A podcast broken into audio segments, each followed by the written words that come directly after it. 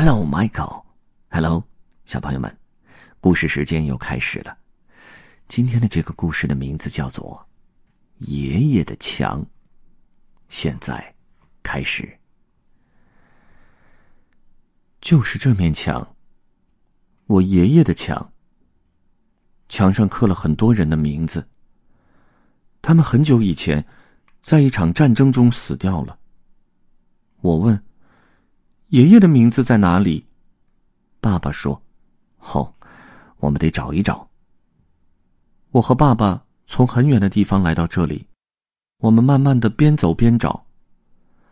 这面墙黑黑亮亮的，像镜子，我可以在上面看见自己和爸爸。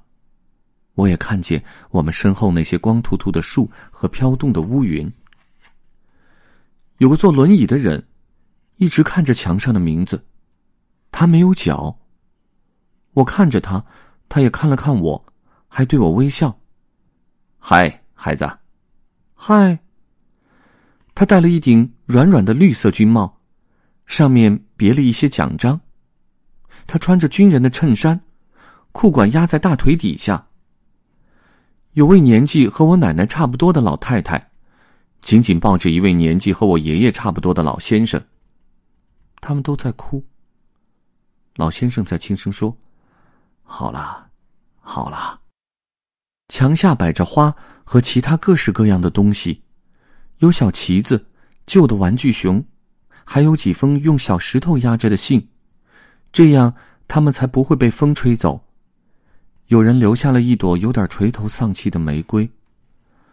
我问爸爸：“爸爸，找到爷爷的名字了吗？”“呃，还没有。”爸爸说：“这里有太多名字了。”他们是按这些人死去的年代排列的。我找到了一九六七年了。爷爷就在那一年过世。爸爸的手指划过一排排的名字，我也这么做。墙上的字一个接着一个，好像一排又一排的士兵，整齐又好看，比我写的字好看多了。这面墙摸起来好温暖。爸爸一直找，一直找。Abel, Johnson, Charles Bnosky, George Mano，他喃喃的念着。他的手指停了下来。啊，在这里，是爷爷吗？我问。是你爷爷。是的。他的声音有点听不清楚。他说：“这也是我爸爸。他死的时候。”差不多就是我现在的这个年纪。爸爸在爷爷的名字上擦了又擦，好像想把它擦掉，但也许他只是想记住这个名字摸起来的感觉。他把我抱起来，让我也可以摸摸爷爷的名字。我们带了纸，爸爸把纸盖在爷爷的名字上，用铅笔轻轻的涂，纸渐渐的变黑了，浮出一些白色的字。我告诉他。你也印到别人的名字了。爸爸看着那张纸，啊，爷爷应该不会介意。我说，他们也许是爷爷的朋友呢。嗯，也许是吧。有一位老先生和小男孩走过我们身旁，小男孩问：“爷爷，我们可以去河边了吗？”“可以啊。”老先生牵着小男孩，不过你要先把外套的扣子扣好。天气很冷啊。爸爸低头站着，一动也不动。有个老师带着一群穿校服的大女孩走过来，他们手中都拿着小旗子。有个女孩大声问：“老师，这就是为死去的军人建造的墙吗？”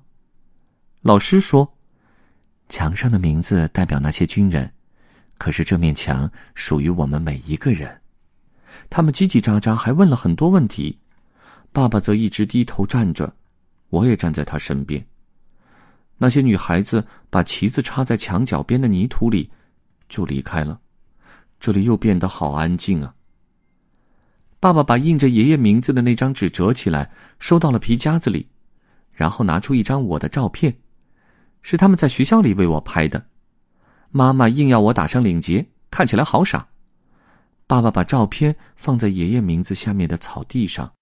一阵风把照片吹走了，我捡回来放在原来的地方，还用些小石头压上。我看见照片中的自己，在小石头下面对着我微笑。我告诉爸爸，爷爷根本不知道我是谁。爸爸说：“不，我想他知道。”我靠近爸爸身边，这里让人觉得好难过。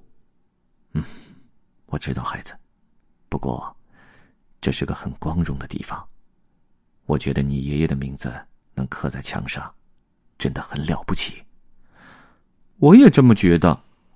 我说的是真心话，但是，我更愿意爷爷就在这里，他能带我去河边，告诉我扣好外套的扣子。因为天气很冷，我更愿意。他就在我的身边。后来我才知道，我们去看的那面墙，是越战纪念碑。它是为了纪念参与越战的美国士兵，上面刻着在越战中牺牲和失踪的士兵的名字。这座纪念碑位于华盛顿特区内，是用黑色的花岗岩建造的墙，上面刻着五万八千多个名字。